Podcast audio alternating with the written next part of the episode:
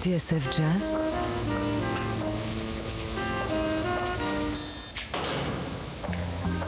Dans les coulisses de la grande histoire du jazz.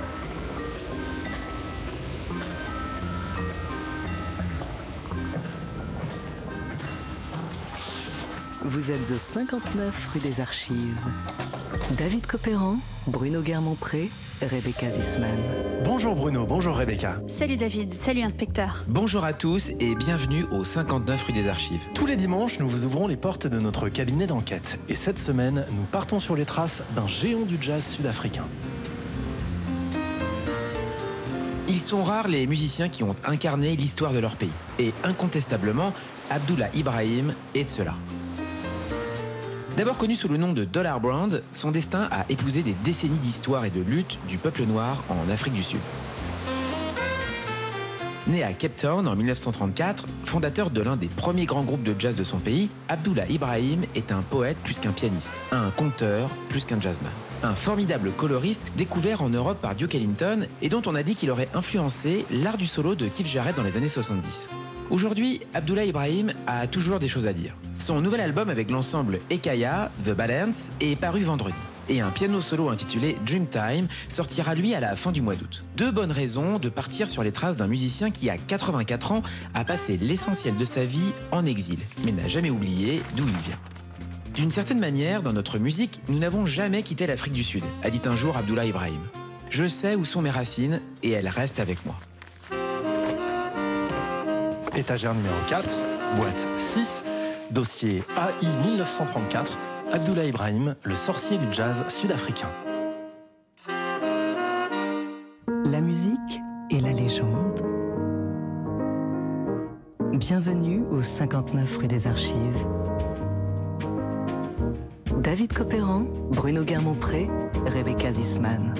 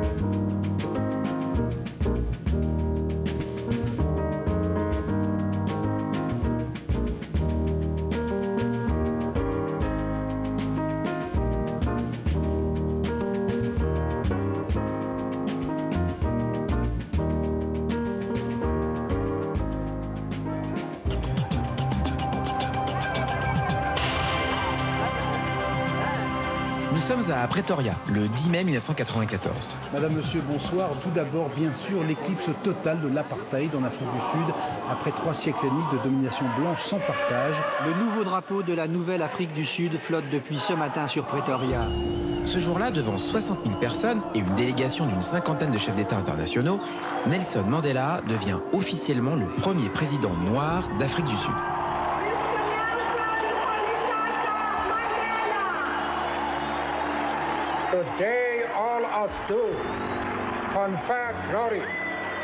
And hope newborn liberty.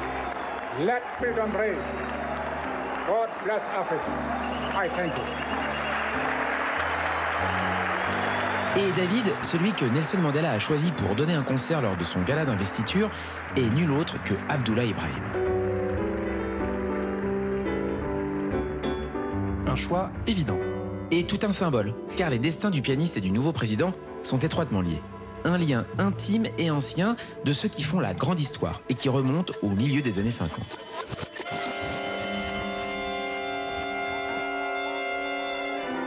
À l'époque, Nelson Mandela a 38 ans. Il est avocat et sert la cause des Noirs au sein de l'ANC, le Congrès national africain. Il vient aussi de rencontrer une jeune femme, celle qui deviendra son épouse, Winnie Mandela. Ensemble, ils fréquentent les clubs de Fortsburg, un quartier de la banlieue de Johannesburg prisé par les militants anti-apartheid. C'est là qu'ils ont entendu Abdullah Ibrahim, ou plutôt Dollar Brand, pour la première fois.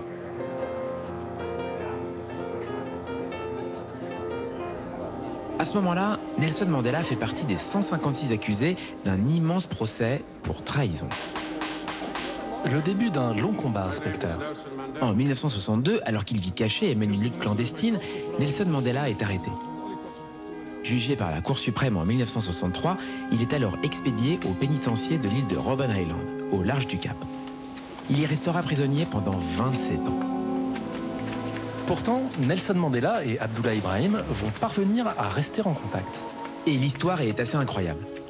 Grâce à une avocate qui est la femme d'un co-détenu, Mandela arrive à suivre depuis sa cellule l'itinéraire d'Abdullah Ibrahim.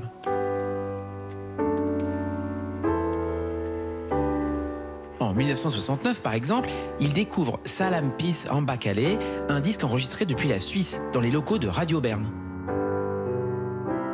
Et à la fin des années 70, plus de dix ans après son arrestation, Mandela entend pour la première fois Mannenberg.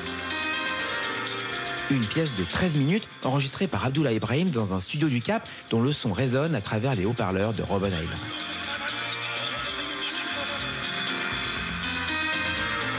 Mannenberg, un morceau qui, on le verra un peu plus tard, va fédérer les nombreux partisans de la lutte anti-apartheid. Selon la légende, Mandela se serait exclamé en découvrant le morceau La libération est proche. Pourtant, David, il lui faudra encore attendre jusqu'en 1990 avant de goûter à nouveau le parfum de la liberté. Premier pas d'homme libre, les portes de la prison Victor Verster sont derrière lui, devant une foule de sympathisants et des cris Liberté, liberté. Inspecteur, à sa sortie de prison, Nelson Mandela ne va pas tarder à retrouver la trace d'Abdullah Ibrahim.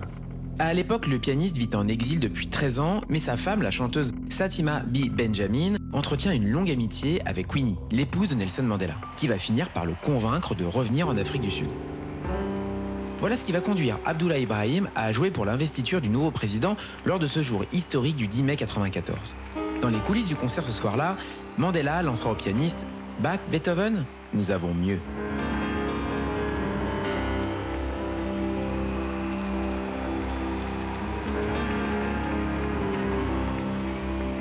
Il faut dire qu'à ce moment-là, Abdullah Ibrahim incarne le jazz sud-africain. Et pour le comprendre, David, il faut revenir en arrière. Direction Cape Town en 1934.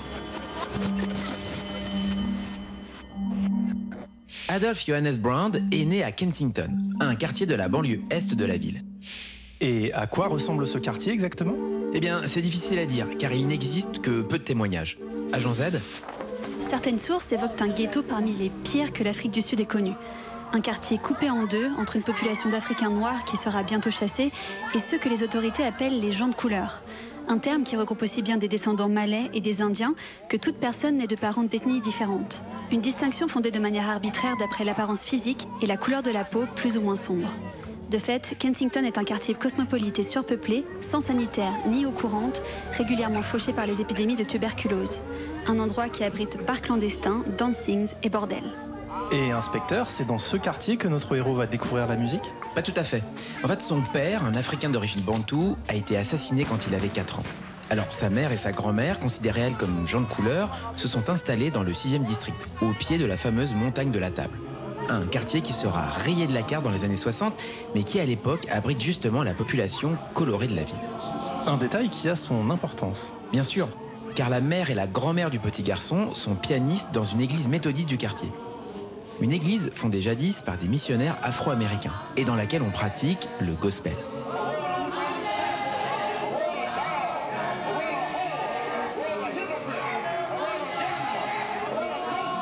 Voilà comment à 7 ans, le jeune Adolphe Johannes Brand va se mettre au piano. C'était dur, expliquera-t-il dans une interview au Guardian. Dur parce que le piano était un instrument de petite fille. Sauf que dans le quartier, ça buvait et ça fumait. Il y avait les gangs et la prison. Beaucoup d'amis à moi se sont fait tuer ou sont morts à cause de leur addiction. Alors au milieu de toutes ces horreurs, le piano t'aidait au moins à rester clean. C'est ce qui m'a sauvé la vie. Tout à coup, tu te retrouvais face à quelque chose de beau et merveilleux.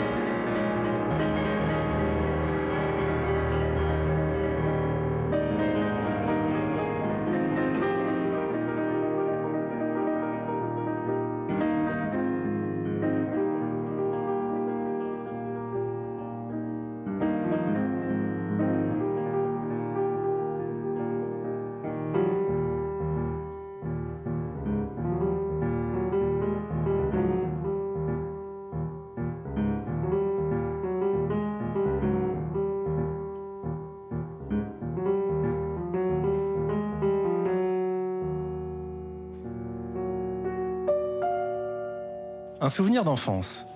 Cape Town District 6. C'est le quartier de Cape Town dans lequel Abdullah Ibrahim a débuté le piano à 7 ans, dans l'église où jouaient sa mère et sa grand-mère. D'ailleurs, on y a entendu, vous l'avez remarqué, l'écho lointain d'un chant gospel. Cape Town District 6 est extrait de Dreamtime, un très beau piano solo qui paraîtra fin août sur le label Enja. Vous êtes au 59 rue des Archives sur TSF Jazz. Le bureau des affaires jazz non classées sur TSF Jazz. David Copéran, Bruno Galmontré. De retour au 59 rue des Archives. Itinéraire d'un ambassadeur du piano jazz sud-africain. Cette semaine, on ouvre le dossier Abdullah Ibrahim dans 59 rue des Archives.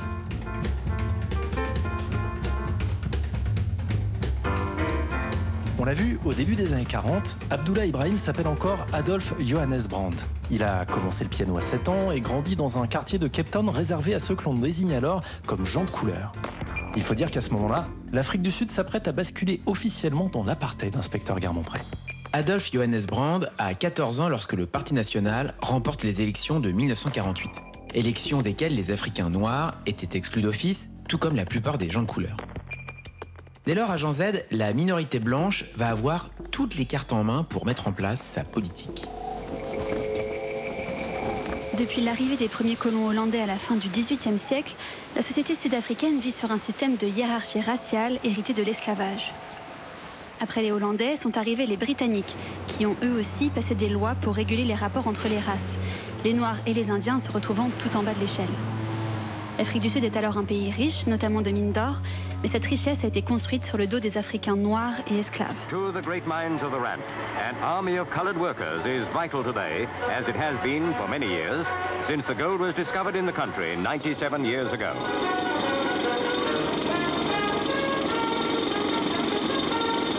South Africa is the greatest gold producer in the world. Parmi les lois discriminatoires, certaines régulent l'accès à la propriété, tout comme l'exploitation des terrains. Les Noirs sont alors parqués dans des réserves où ils vivent dans le dénuement le plus total. Conséquence, ceux-ci vont se trouver dans l'obligation d'aller chercher du travail en ville, laissant leur famille loin derrière. Bientôt, ils vont s'agglutiner dans d'immenses bidonvilles à la périphérie de Cape Town et autour des principales villes du pays. La population noire devient alors majoritaire en zone urbaine. And the Union of South Africa never forgets that black men outnumber whites 4 to 1 fear that the colored men may one day overwhelm the white is at the back of the South African government's segregation policy. Ainsi, lors des élections de 1948, le Parti national va brandir le spectre d'un péril noir et finir par remporter la mise. Sous l'égide des Afrikaners, les descendants des colons hollandais, la minorité blanche va mettre l'ensemble du pays sous sa coupe. L'apartheid vient de commencer. Et pour Adolf Johannes Brand, ça veut dire quoi?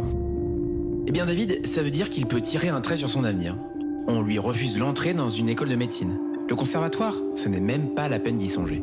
Autour de lui, les portes se ferment les unes après les autres. L'adolescent va donc se réfugier derrière le piano, qu'il va travailler en autodidacte. Sa meilleure école Ce sont les disques 78 tours qu'il déniche auprès des marins de passage, lorsque ceux-ci débarquent au port du Cap. Et c'est auprès d'eux, David, que Adolf Johannes Brand va gagner son surnom de Dollar Brand. Mais alors, quelles sont les influences fondatrices de Dollar Brand et comment le jazz va-t-il entrer dans sa vie? Eh bien, pour le savoir, David, j'ai demandé à Denis Constant Martin. Ancien directeur de recherche à la Fondation nationale des sciences politiques, chercheur aux séries et à Sciences Po Bordeaux, il est l'auteur de plusieurs ouvrages consacrés à la musique en Afrique du Sud. Et dès 1979, il signait dans Jazz Magazine une première enquête consacrée à Abdullah Ibrahim. D'après ce qu'on sait, d'après les travaux de, certains musicologues euh, sud-africains, il y a une influence de départ fondamentale qui est celle de l'hymnodie méthodiste telle qu'on l'a pratiquée en Afrique du Sud au Cap. D'autre part, il grandit donc au Cap et au Cap, il y a de très importantes euh, fêtes qu'on appelle un carnaval dans le vocabulaire local qui se déroulent à partir du Nouvel An et qui se déroulent pendant, disons grosso modo, tout, le, tout le mois de janvier avec des musiques spécifiques, des répertoires de chansons spécifiques et des orchestres euh, qui jouent ces musiques et qui accompagnent les chanteurs. South Africa's colonial calm goes west when the natives of Cape Town stage their annual Coons Carnival. Hordes of urchins cheer them on, and the bows and bells of the district dress up in brilliant silks for the parade through the streets.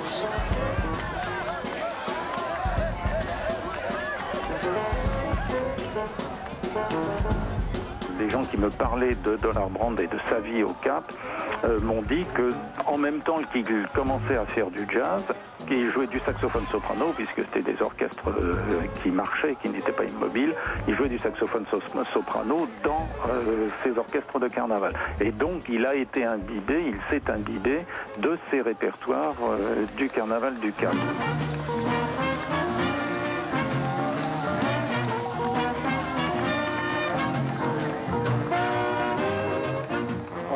Il y avait au Cap une tradition de grands orchestres qui jouaient une musique qui était d'abord une musique pour la danse, mais qui était très imprégnée de musique des grands orchestres américains.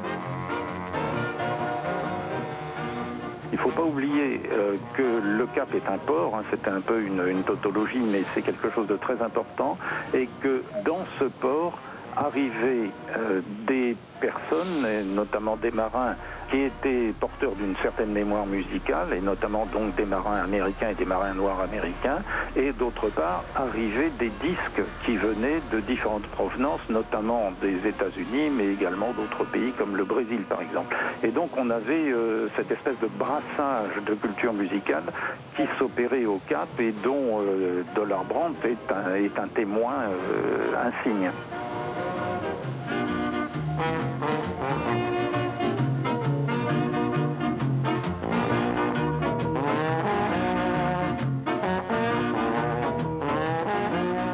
Dans une interview que j'ai consultée, Abdullah Ibrahim parle aussi de la radio Voice of America. Euh, c'est possible, de Voice of America, mais je ne sais pas si... Ah, il, en ondes courtes, il pouvait les capter probablement. Effectivement, il y a de toute manière, il y a une histoire de la présence des musiques euh, états-uniennes au Cap euh, qui remonte au moins au milieu du 19e siècle, à la seconde moitié du 19e siècle. Et en particulier des blackface minstrels et des musiques religieuses euh, afro-américaines.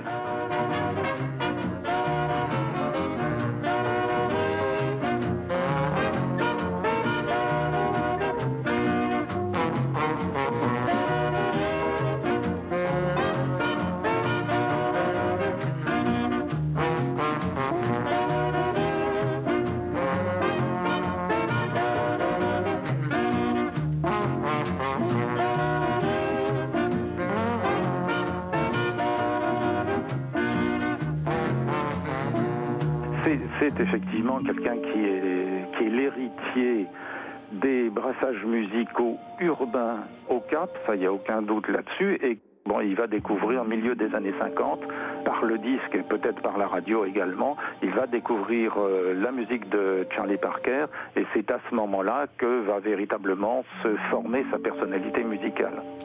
That's right, it's Mr. Bob himself, the great Bird, Charlie Parker, and the All-Stars with a new sound in modern progressive jazz. And right now, one you all remember that Bird, Disney, and Al Haig made, and Curly Russell, long time ago for Gil, the thing called Hot House.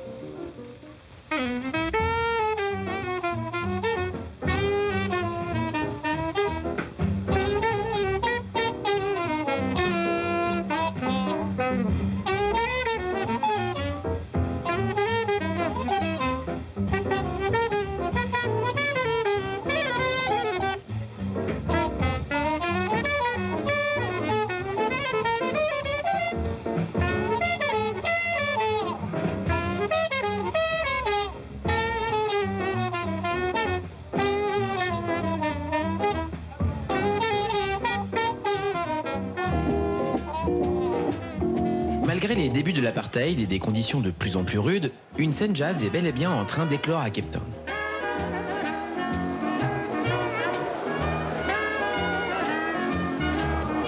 Bravant l'interdit, se jouant des checkpoints, les musiciens arrivent tout de même à circuler dans les townships. Certains ont obtenu un permis spécial pour cela et il n'est pas rare qu'un orchestre réunisse des musiciens africains, blancs et de couleur. Dollar Brand, lui, a 15 ans et il accompagne des groupes comme les Manhattan Brothers et les Tuxedo Sleekers. Ce dernier est un authentique big band à la mode de Glenn Miller et Tommy Dorsey. Un big band qui pratique également la musique traditionnelle zoulou et le marabi, ce style joué pour la danse basé sur la répétition et des harmonies très simples.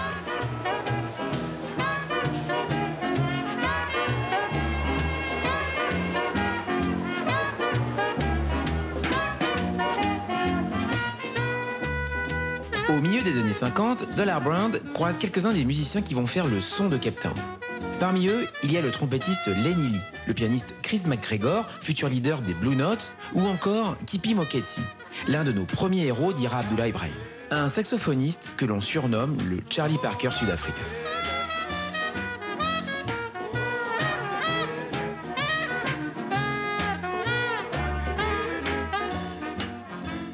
Et justement, inspecteur, c'est grâce à Kipi Moketsi que Dollar Brand va commencer à faire parler de lui. Oui, car Moketsi, lui, est originaire de Johannesburg. De retour dans sa ville natale, il décide de monter un groupe avec le tromboniste Jonas Gwangwa, ainsi qu'un jeune trompettiste de 20 ans nommé Hugh Masekela.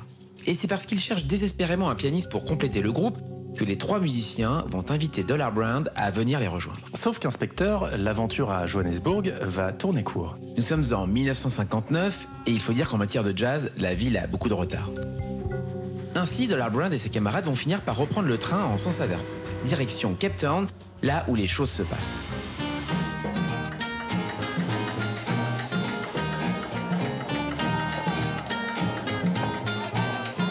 Dans ses mémoires intitulées Still Grazing, le trompettiste Hugh Masekela racontera comment il est arrivé devant la porte d'un club de Cape Town, les ambassadeurs, sans savoir où il dormirait le soir même.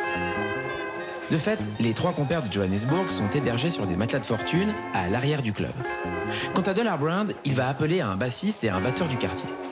Voilà comment nos six musiciens vont donner naissance à l'un des groupes fondateurs de l'histoire du jazz sud-africain. Un groupe aux harmonies modernes dont le nom sonne comme une réponse à un continent d'intervalle au Jazz Messengers Art Blakey. Aux messagers, Dollar Brand et ses camarades ont préféré le terme de correspondance et même d'épître, revêtant par là même une dimension spirituelle. Ça y est, les Jazz Episodes sont nés.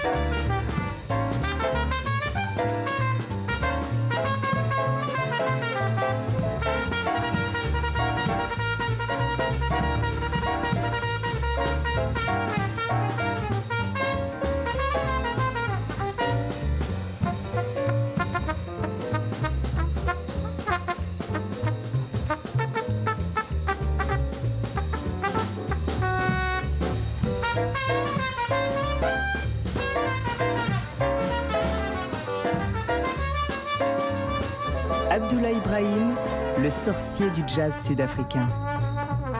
Vous êtes au 59 rue des Archives sur TSF Jazz. David Copéran, Bruno Guermont-Pré, Rebecca Zisman. Du jazz aux antipodes. Enquête en Afrique du Sud sur les traces du pianiste Abdullah Ibrahim cette semaine dans 59 rue des Archives.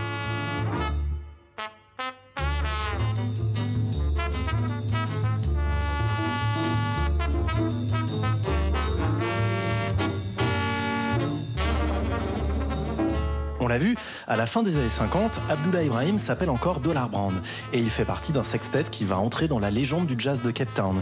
Kipi Mweketsi à l'alto et Hugh Masekela à la trompette en font partie. Sauf que l'aventure des Jazz Pistols va être de courte durée. L'étau de l'apartheid se resserre de plus en plus et bientôt, inspecteur Garmont-Pré, Dollar Brand va être contraint à l'exil. Grâce à leur mélange de bob américain et de pulsion sud-africaine, les Jazz Pistols font bientôt parler la poudre dans les quartiers de Cape. Et le public suit.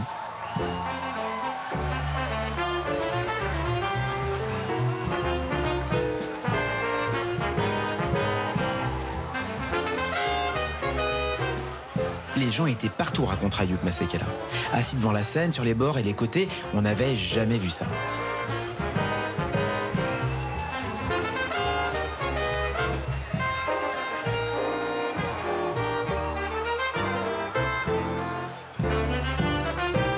Seul problème, inspecteur, c'est que ça ne plaît pas à tout le monde. En réalité, les Jazz Pistols représentent une Afrique du Sud métissée, urbaine et moderne. Un groupe capable d'en remontrer aux Blancs et un symbole pour l'ANC, qui est en pointe dans la lutte contre l'apartheid. Et comme vous pouvez vous en douter, David, pour le régime, cette notion de mélange n'est pas acceptable. Mr. Prinsloo, what is the basic philosophy underlying apartheid as a way of life? L'apartheid, rappelle Denis Constant Martin, a d'abord eu du mal à se mettre en place. Dans les années 50, il y a eu des poches de résistance. Des militants politiques, notamment de l'ANC, ont été jugés. Mais c'est à partir du début des années 60 que la chape de plomb de l'apartheid va véritablement s'abattre sur l'Afrique du Sud. So on this golden jubilee, the shadow of apartheid lies over Cape Town and the whole of South Africa. Et ça va avoir une incidence sur la vie musicale? Évidemment, parce que l'apartheid, entre autres choses, interdit formellement la présence sur la même scène ou dans le même studio de musiciens appartenant à des groupes raciaux différents tels qu'ils sont définis par la loi sud-africaine. Et à partir de ce moment-là, David, les choses vont basculer très rapidement. Le 22 janvier 1960, Dollar Brand, Hugh Masekela et les Jazz Pistols se retrouvent à Johannesburg dans le studio de Gallo Africa, l'un des principaux labels du pays. Ensemble, ils gravent Verse One, un album pressé à quelques centaines d'exemplaires seulement et qui aujourd'hui encore reste le disque fondateur du jazz sud-africain.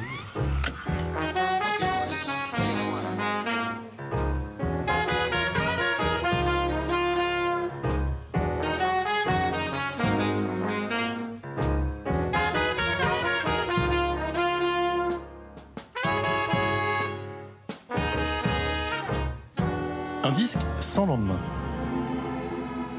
Le 21 mars 1960, dans le township de Sharpeville, près de Johannesburg, une manifestation pacifique tourne à la boucherie.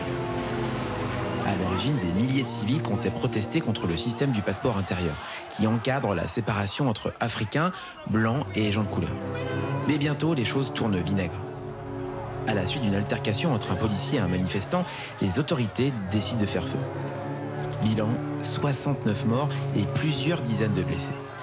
Police opened fire last year at Sharpeville, killing 67, wounding nearly 200. Colored men raided and burned the post office at Langa, trying to destroy records of the passes they had to carry. Rapidement, la nouvelle du massacre se répand dans tout le pays. Ça gronde dans les townships. Hence the recent rioting against having to carry passes. The pass files themselves were systematically burnt. But even then, little concession was made by the government. Outside criticism meant nothing to the Premier, Dr. Et bien sûr, le régime va en tirer parti.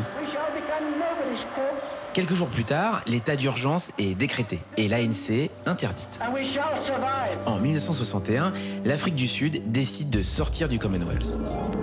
Pour Londres et les autres États africains de l'Empire britannique, la situation dans le pays n'était de toute façon plus tolérable. Désormais, à Cape Town, le gouvernement a les mains libres pour mener la répression comme il l'entend. Conséquence Beaucoup de musiciens vont songer à l'exil. Parmi les membres des Jazz Pistols, certains font partie de la troupe de King Kong, une comédie musicale sud-africaine qui réunit des acteurs, des musiciens et des producteurs noirs et blancs.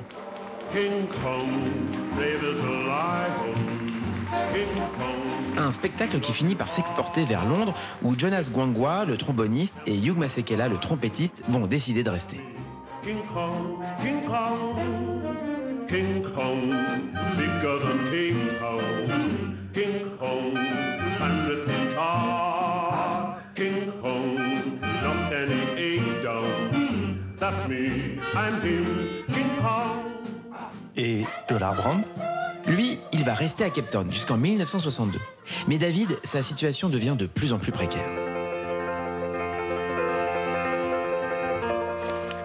Après les événements de Sharpeville, raconte le pianiste, il était clair qu'on ne pouvait plus faire quoi que ce soit de créatif en Afrique du Sud. Soit on suivait la ligne du gouvernement, soit on partait. Voilà comment Dollar Brand, 28 ans, va finir par quitter son pays. L'année même où Nelson Mandela est arrêté.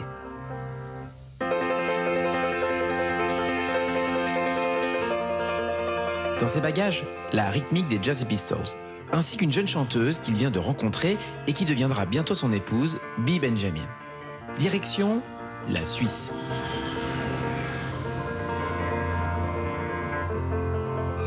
Inspecteur Garmont-Pré, en Suisse, Dollar Brand va démarrer une nouvelle vie, ainsi qu'une nouvelle carrière. Du plus loin qu'il se souvienne, Dollar Brand a toujours admiré Duke Ellington. Quant à Thelonious Monk, il l'a découvert un peu plus tard, grâce au saxophoniste des Epistles. Dollar Brand se reconnaît parfaitement dans leur touche orchestrale et dans leur utilisation rythmique du piano. En fait, leur jeu lui semble naturel, et son sens de l'attaque emprunte autant à l'un qu'à l'autre. Et ça tombe bien, David.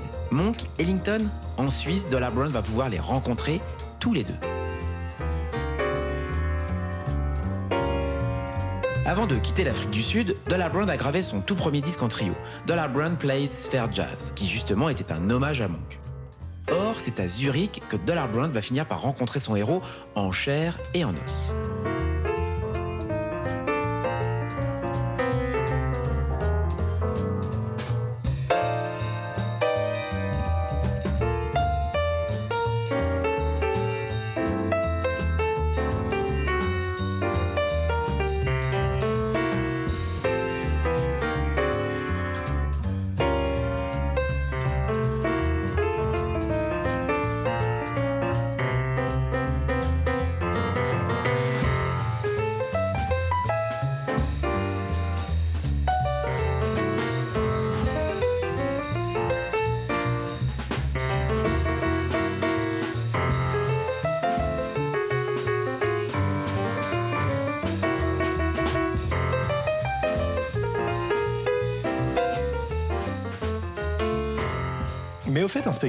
Pourquoi Zurich? Eh bien, David, tout simplement parce que c'est un Suisse rencontré à Cape Town, un certain Paul Meyer, qui a organisé sa venue. Paul Meyer est graphiste et patron d'un magasin de disques à Genève. Grâce à lui, Dollar Brown a trouvé un engagement d'un an au Café Africana, un petit club zurichois qui a fourni les billets d'avion pour lui, son bassiste et son batteur. Bee Benjamin, la future femme de Brand, se souvient que les quatre ont passé leur premier hiver en Suisse, sous la neige, vivant de pas grand-chose.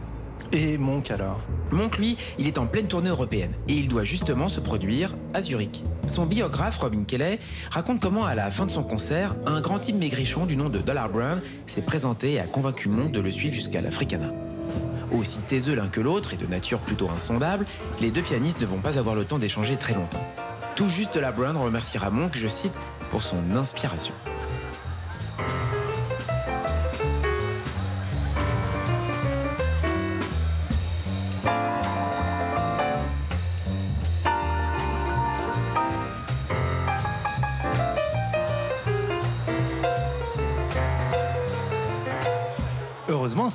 Avec Duke Ellington, la rencontre va être beaucoup plus féconde. Ellington qui lui aussi va découvrir Dollar Brand à l'Africana tard le soir à la sortie d'un concert. Il faut dire qu'à ce moment-là, Ellington est signé chez Reprise, le label fondé par Frank Sinatra, et que pour lui, il joue aussi le rôle de dénicheur de talent.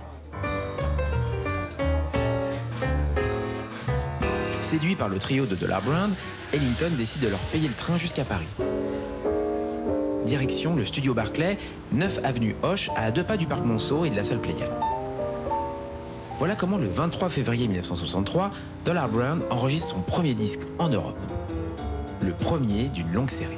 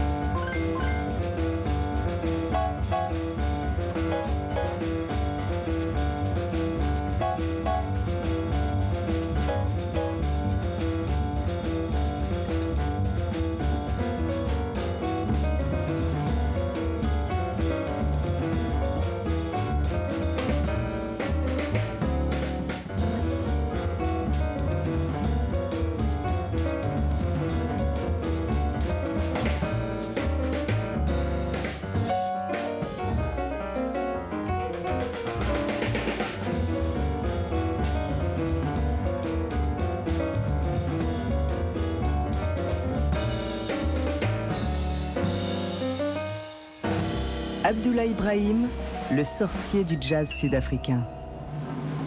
La musique et la légende. Vous êtes au 59 rue des Archives sur TSF Jazz. David Copéran, Bruno Guermont-Pré, Rebecca Zisman. Le bureau des affaires jazz non classées sur TSF Jazz. David Copéran, Bruno Guermont-Pré.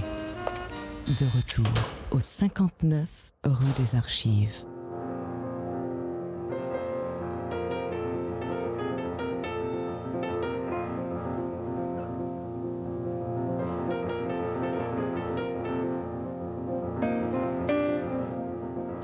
Une fois Abdullah Ibrahim, le sorcier du jazz sud-africain. Vous êtes au 59 rue des Archives. Poussé à l'exil, accueilli en Suisse au début des années 60, celui qui s'appelle encore Dollar Brand a enregistré son premier album européen à Paris grâce à Duke Ellington. À partir de là, Brand va mener une existence de déraciné, ce qui va considérablement influencer sa musique, inspecteur Garmont-Pré.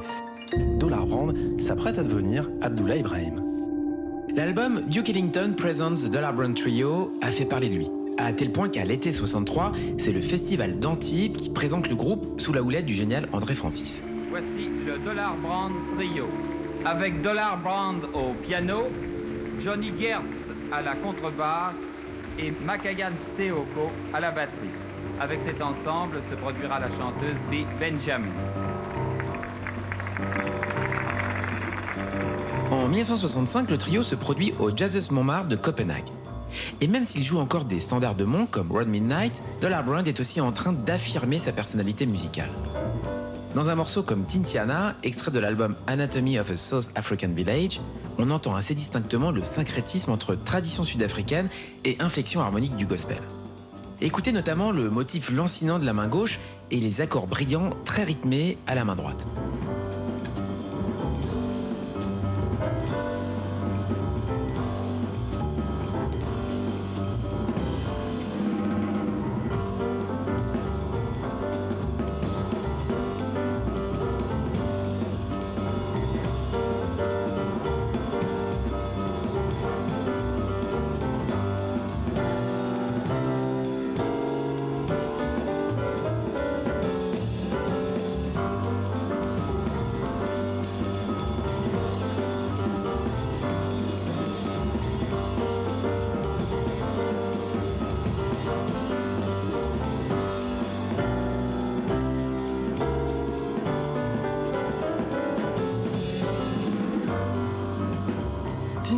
Par le Dollar Brand Trio sur l'album Anatomy of an African Village en 1965. Cette année-là, inspecteur, deux événements vont changer la vie de notre héros. D'abord, il épouse Bee Benjamin, celle qui l'a suivi dans son exil. Ensuite, le couple va s'envoler pour New York. Et c'est là-bas que le pianiste va explorer une nouvelle dimension à Jean Z. Cet été-là, Dollar Brand participe au grand festival de Newport, aux côtés de Thelonious Monk ou encore John Coltrane, que Dollar Brand commence à fréquenter. Un an plus tard, il participe à l'album Midnight Walk d'Elvin Jones, le batteur de Train. Et puis, il y a cette scène du free jazz et de l'avant-garde que le pianiste va explorer jusqu'au début des années 70 entre deux allers-retours en Europe. C'était une époque fantastique, raconte Dollar Brand dans une interview au Guardian. Coltrane, Farwa Sanders, Cecil Taylor, Don Cherry, tout le monde était là, dans une quête d'excellence qui nous emmenait au-delà de nous-mêmes, tel un Bauhaus de la musique.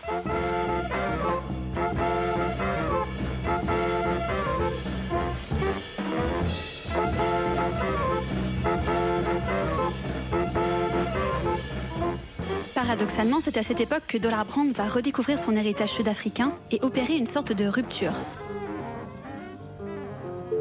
Et ça, c'est Denis Constant Martin qui nous l'explique.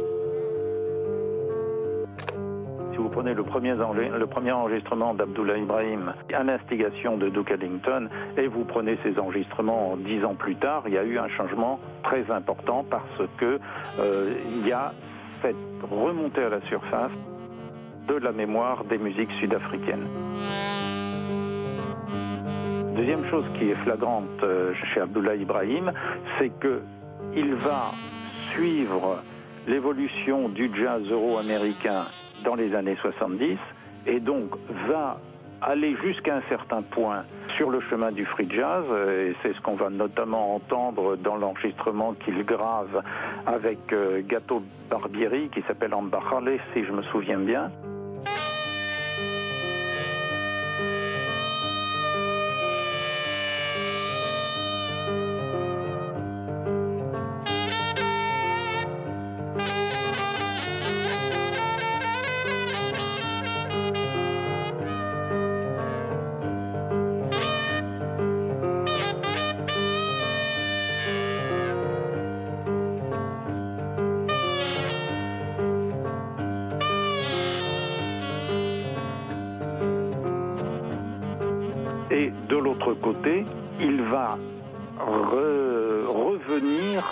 À certaines sources du jazz sud-africain, en particulier ce qu'on appelle le, le marabi.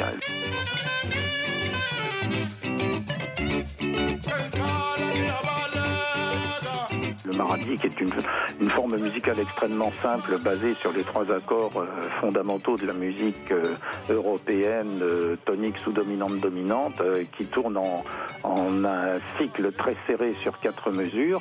Et ça, c'est quelque chose qui émerge dans les villes sud-africaines, en particulier à Johannesburg, au début du XXe siècle. Il va reprendre ces formes-là, en évidemment les enrichissant, et euh, ça va aboutir à ce qui va être son plus grand succès en Afrique du Sud dans les années 70, qui est euh, l'enregistrement de, cette pièce qui s'appelle euh, Mannenberg. De la même manière, il va revenir dans certaines pièces à l'hymnodie méthodiste et aux procédés harmoniques qui sont au fondement de cette hymnodie protestante euh, dans certains, dans certains enregistrements. En particulier dans, un, dans une pièce qui a été analysée par euh, une musicologue qui a beaucoup travaillé en Afrique du Sud, Christine Lucia, qui s'appelle Mama.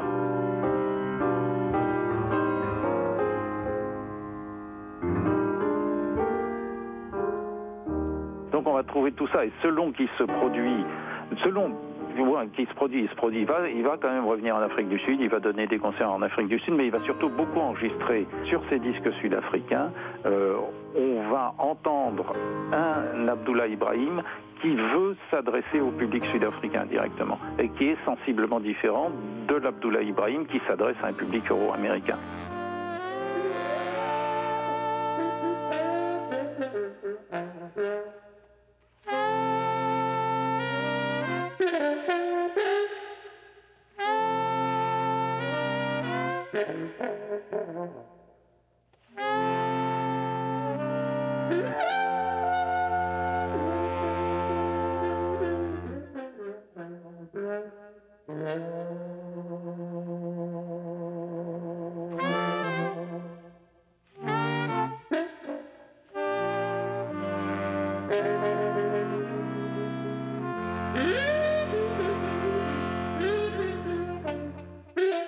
Inspecteur, pourquoi Brand a-t-il fini par rentrer chez lui en Afrique du Sud et comment est-il devenu Abdullah Ibrahim? Eh bien David, à New York, à la fin des années 60, Dollar Brand a l'impression de se retrouver bloqué dans une impasse. Sa carrière n'avance pas, il faut dire que le jazz d'avant-garde ne nourrit pas son homme. Il est arrivé à un point, se souvient le pianiste, où l'on n'avait plus rien à manger. Personne ne voulait nous écouter. Mon discours musical était trop ésotérique. Quasiment alcoolique, Dollar Brown va bientôt se racheter une conduite et trouver un nouveau sens à sa vie. D'abord, il y a le Black Power et la lutte des droits civiques des Afro-Américains, qui font étrangement écho à ce que les Noirs subissent dans son propre pays.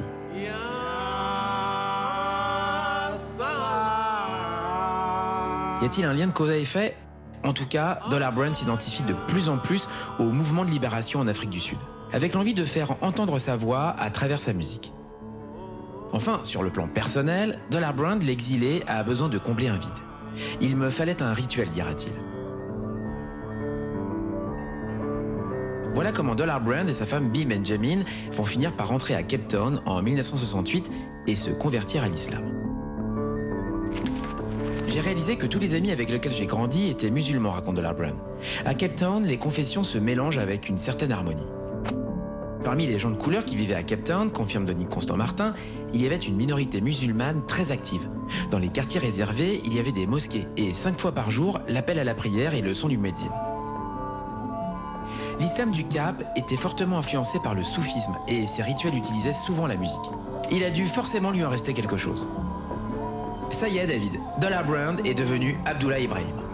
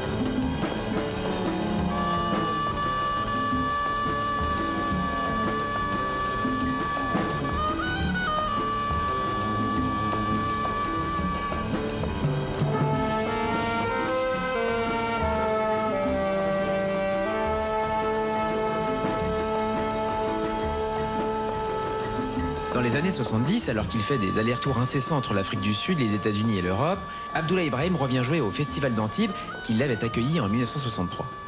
Et une chose est sûre, Abdullah Ibrahim n'est plus le même homme, ni le même pianiste. À Daniel Soutif et Jean-Jacques Pucieux qui l'interrogent pour Jazz Magazine, Ibrahim se moque, je cite, de l'étrange façon de vivre des Occidentaux. Ici, vous regardez tout le temps votre montre, dit-il. En Afrique, on peut jouer pendant 4 jours sans s'arrêter.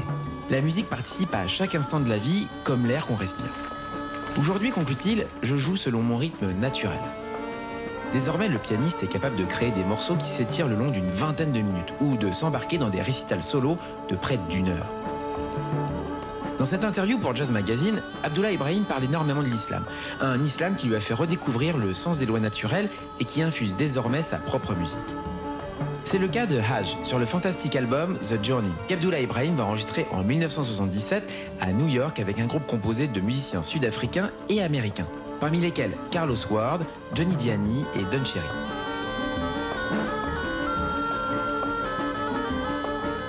Sur Hajj, on retrouve le même motif de piano qu'Abdullah Ibrahim avait joué sur l'album Amba enregistré dix ans plus tôt avec le saxophoniste Gato Barbieri.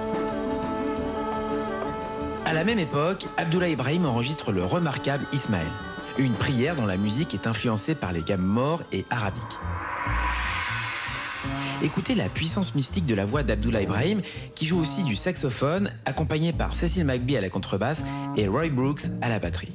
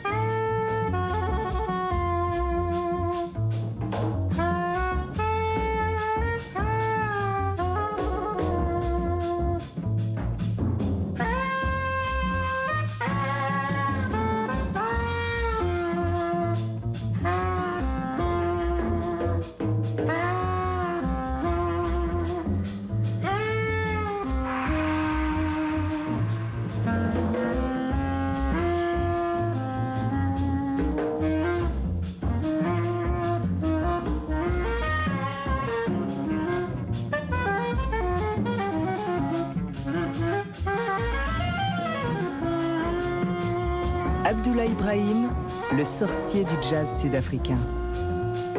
Vous êtes au 59 rue des Archives sur TSF Jazz. David Copéran, Bruno Guermont-Pré, Rebecca Zisman.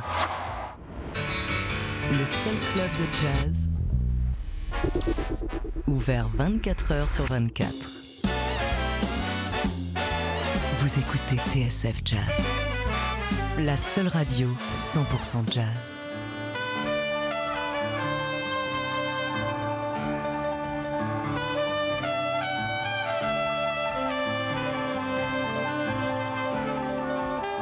Abdullah Ibrahim sur les traces d'un sorcier du piano jazz sud-africain, dernier acte. Vous êtes au 59 rue des Archives. Des années 70, Abdullah Ibrahim s'est donc métamorphosé. L'exil, l'Europe, New York, l'avant-garde, l'islam et enfin le retour au pays, voilà ce qui forge l'art d'un pianiste à la fois très entier et étonnamment multiple. Un homme dont l'art est indissociable de l'histoire de l'Afrique du Sud, inspecteur Guermont-Pré. Lorsqu'Abdullah Ibrahim est rentré au pays en 1968, six ans après le début de son exil, les choses ont bien changé. À Cape Town, le District 6, ce quartier dans lequel il a grandi et qui était réservé aux gens de couleur, n'existe plus. Il a été purement et simplement rasé par le régime. 60 000 personnes ont été expulsées et déplacées dans les townships. Résultat, Abdullah Ibrahim, lui, s'est d'abord installé à Johannesburg avant de retourner dans sa ville natale. Et c'est là qu'il va écrire l'histoire, grâce à un enregistrement.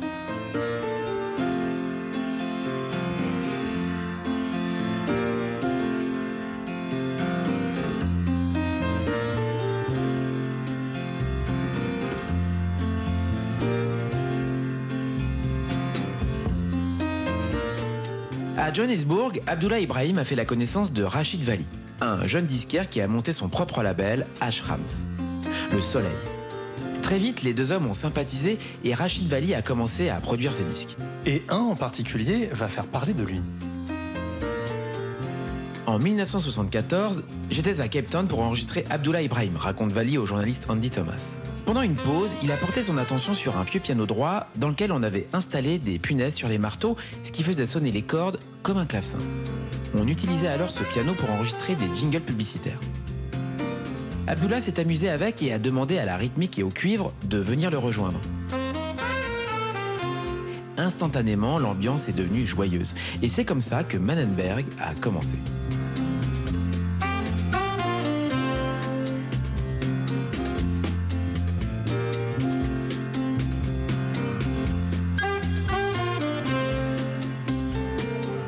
Ce Mannenberg David, Rachid Vali le diffuse d'abord sur les enceintes de son propre magasin de disques.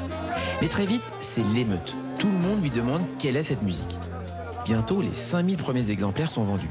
Et Vali va finir par en écouler 40 000 rien qu'en Afrique du Sud.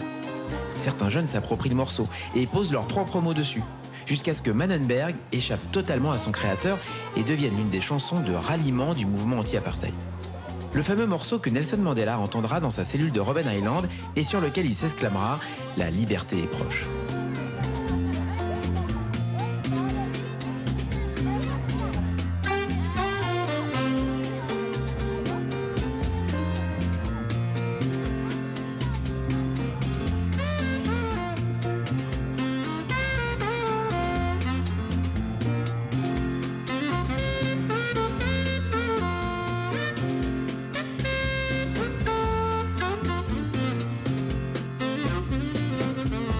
Sauf qu'inspecteur, il est écrit qu'Abdullah Ibrahim n'en a pas fini avec l'apartheid.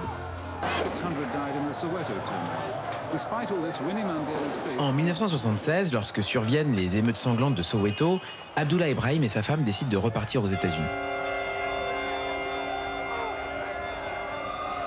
À New York, il loge au Chelsea Hotel, ce magnifique immeuble en briques rouges, cette grotte féerique comme l'appelle Jean-Claude Carrière, repère d'artistes et originaux venus du monde entier.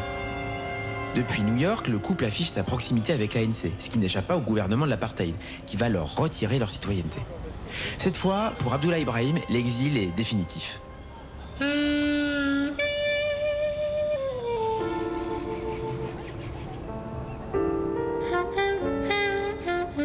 Mais inspecteur, le combat n'est pas terminé. En 1978, Abdullah Ibrahim enregistre avec Archie Shepp ce poignant Left Alone.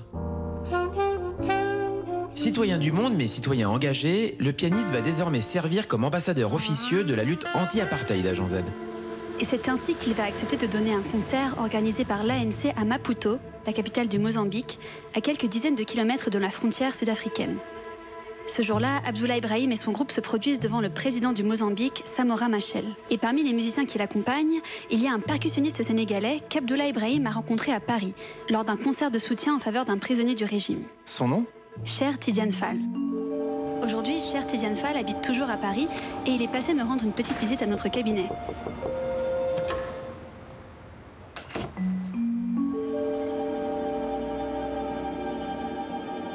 Le, premier soir qu'on a joué pour euh, Samora Machel, le président de la République, il s'est passé dans, la séance un court-circuit. Il n'y a plus de lumière sur la salle. Alors, il a joué, alors donc dans le noir, il a fait un solo, mais alors euh, d'une classe, de, voilà, c'était une maîtrise aussi de, l'absence de certaines choses.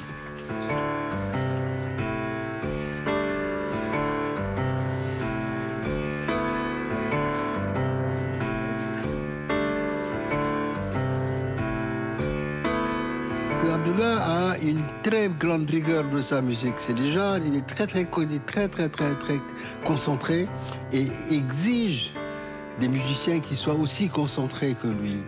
Et donc lui ne tient pas compte des micros ou bien des sophistications qu'il y a autour de.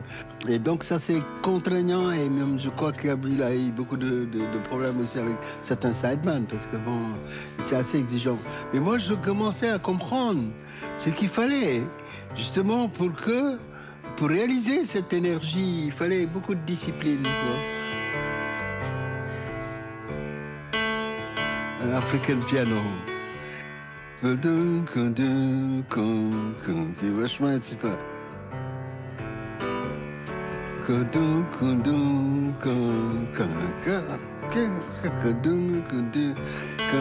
Il y a une énergie qui est rentrée. euh, et c'est à partir de ce moment que j'étais assez ému. Quand on parle d'énergie et d'espace musical euh, africain, vraiment, euh, il était top. Avec cette main gauche qui assistait de cette façon-là et avec une précision, euh, c'était pour moi c'était franchement African Piano, c'était une planète pour moi, parce que je rêvais de de, de planète africaine. qu'on parle, on en parle souvent, mais on n'arrive pas à trouver dans la créativité des termes qu'il faut pour matérialiser. Je venais de trouver justement un espace qui était pour moi vraiment euh, énergique.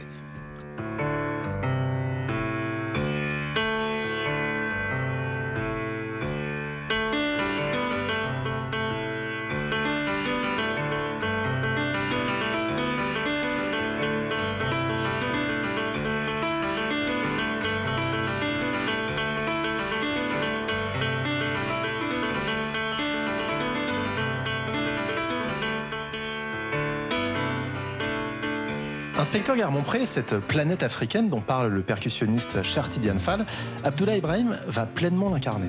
Et comment? Premier pas d'homme libre, les portes de la prison Victor Verster sont derrière lui, devant une foule de sympathisants et des cris Liberté, liberté. Avec la fin de l'apartheid et la libération de Nelson Mandela, Abdullah Ibrahim va enfin revoir son pays, où il va bientôt créer une académie de musique. Mais David, certaines blessures ne sont peut-être pas totalement refermées. Désormais, le pianiste est installé en Allemagne où il a refait sa vie. En grand sage, il médite, pratique les arts martiaux et ébauche une musique de plus en plus zen. À partir de là, Abdullah Ibrahim va signer quantité de disques aussi merveilleux les uns que les autres, à travers lesquels il va entreprendre de raconter sa vision du roman sud-africain.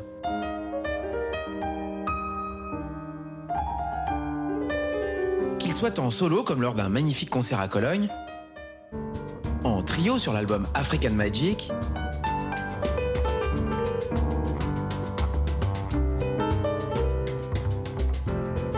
en septet avec son groupe Ekaya, La Maison,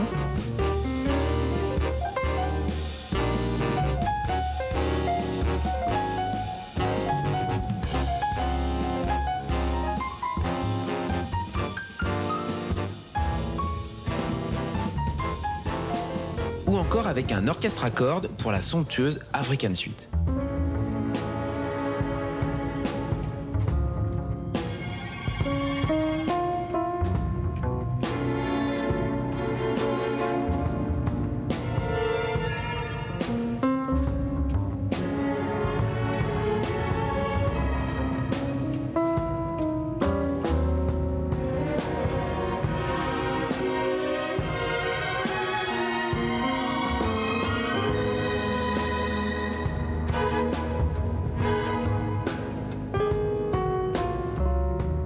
Ce roman africain d'Abdullah Ibrahim, il se confond souvent avec son histoire personnelle et intime, celle d'un musicien déraciné.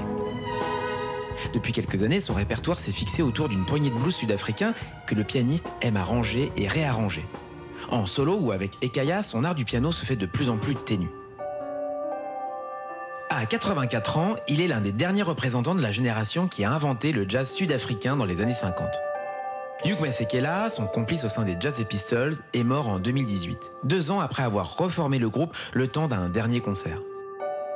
Quant à sa femme, Satima B. Benjamin, elle s'est éteinte en 2013. Aujourd'hui, Abdullah Ibrahim est beaucoup plus qu'un pianiste de jazz. C'est un témoin, un sage, une mémoire.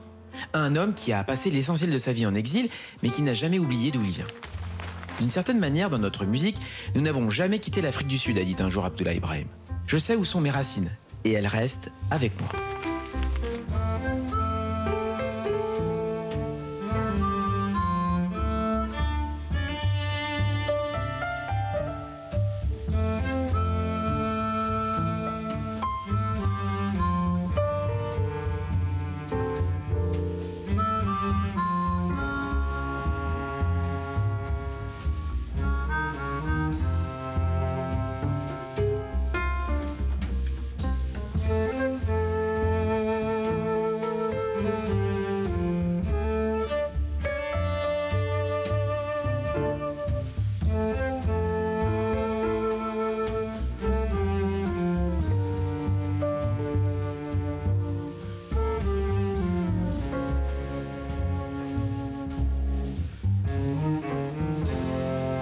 Balance sur TSF Jazz, le titre éponyme du nouvel album d'Abdullah Ibrahim avec le groupe Ekaya, un album qui est paru ce vendredi.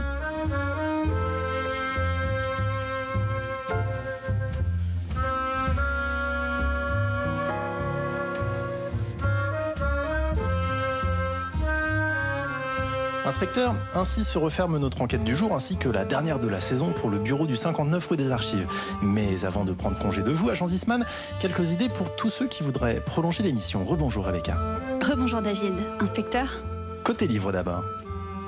Denis Constant Martin, l'un de nos invités pendant l'émission, est l'auteur de deux ouvrages de référence à lire en anglais.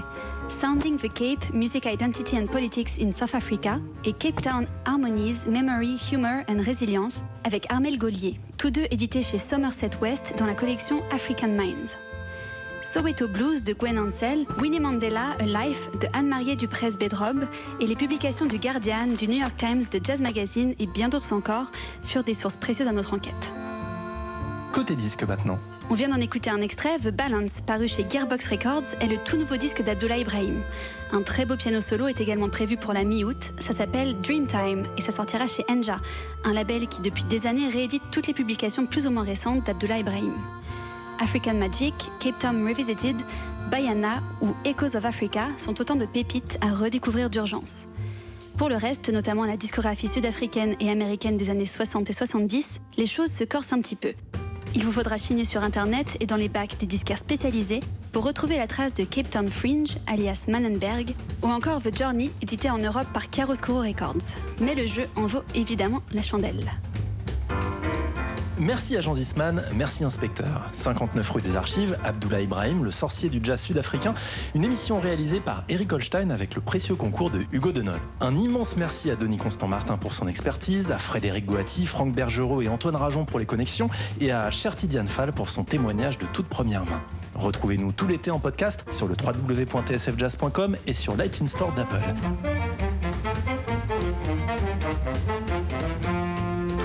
Réactions et vos questions à l'adresse tsf.tsfjazz.com et sur Twitter, hashtag 59 rue des Archives.